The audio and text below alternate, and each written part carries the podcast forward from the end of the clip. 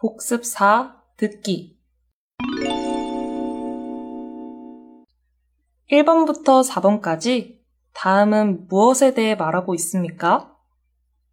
1번 좌석을 예약하려고 하는데 예약이 안 돼요. 좀 도와주세요. 아, 여기 회색 자리는 벌써 예약이 끝난 자리예요. 다른 자리를 고르세요.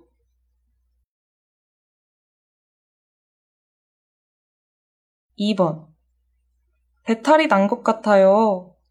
그럼 이 약을 먹고 좀 쉬세요. 따뜻한 찜질을 하는 것도 좋아요. 고마워요.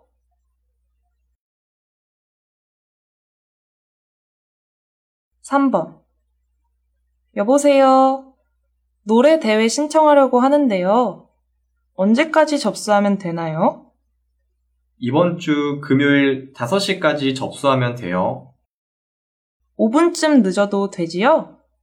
안 돼요. 한 사람 때문에 기다릴 수 없어요.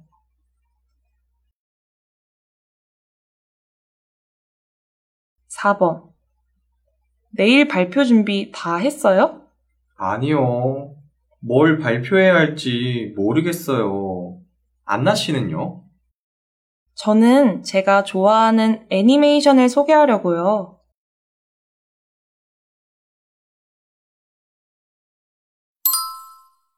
5번부터 6번까지 잘 듣고 맞는 대답을 고르세요. 5번. 이 많은 김밥을 언제 다 만들었어요?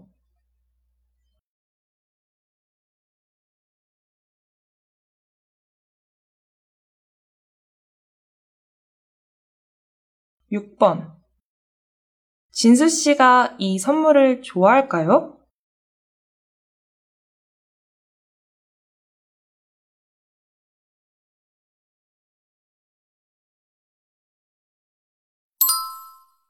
7번부터 8번까지 잘 듣고 들은 내용과 같은 것을 고르세요. 7번. 잠시 후 10시부터 시험을 시작하겠습니다. 모두 자리에 앉아 주십시오. 9시 30분에 문을 닫겠습니다. 9시 30분이 지나면 교실에 들어올 수 없습니다. 수험표와 신분증을 책상 위에 놓아주십시오. 여권이나 외국인 등록증, 운전면허증 등이 있어야 하고 학생증은 안 됩니다. 신분증이 없으면 시험을 볼 수 없습니다. 시험 시간은 100분이고 11시 40분에 시험이 끝납니다. 11시 40분 전에는 교실에서 나갈 수 없습니다.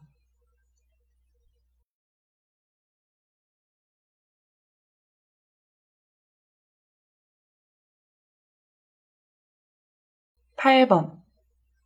아사코 씨, 무슨 일이 있어요? 기분이 안 좋아 보여요. 시험을 너무 못 봐서 우울해요. 그랬군요. 많이 어려웠어요? 네. 공부를 열심히 했는데 이해할 수 없는 문제가 많았어요. 아, 속상하겠네요. 우리 아이스크림 먹으러 나갈까요? 단 음식을 먹으면 기분이 좀 나아질 거예요. 좋아요. 나가요, 우리.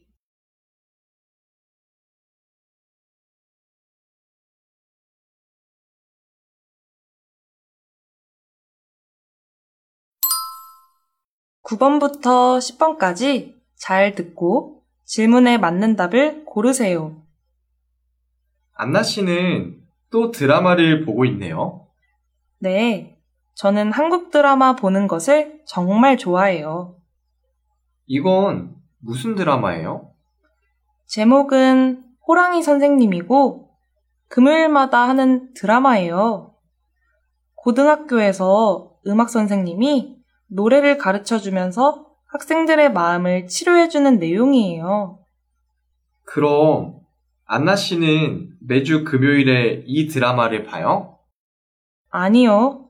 지금 한국에서는 금요일마다 드라마를 볼 수 있지만 러시아에서는 한국어를 번역해야 하니까 일요일마다 해요. 안나 씨는 한국어를 할 줄 아니까 금요일에 봐도 되지 않아요? 아직 다 이해할 수 없어요. 그래서 러시아어 자막이 있는 것을 봐요. 그런데 지금은 자막이 없는데요? 아, 이번 내용은 벌써 두 번이나 봐서 자막을 안 봐도 돼요. 지금은 드라마를 보면서 배우들의 말을 듣고 있어요. 드라마가 한국어 공부에 도움이 되는군요. 그럼요. 이게 제가 한국어 말하기 듣기를 공부하는 방법이에요.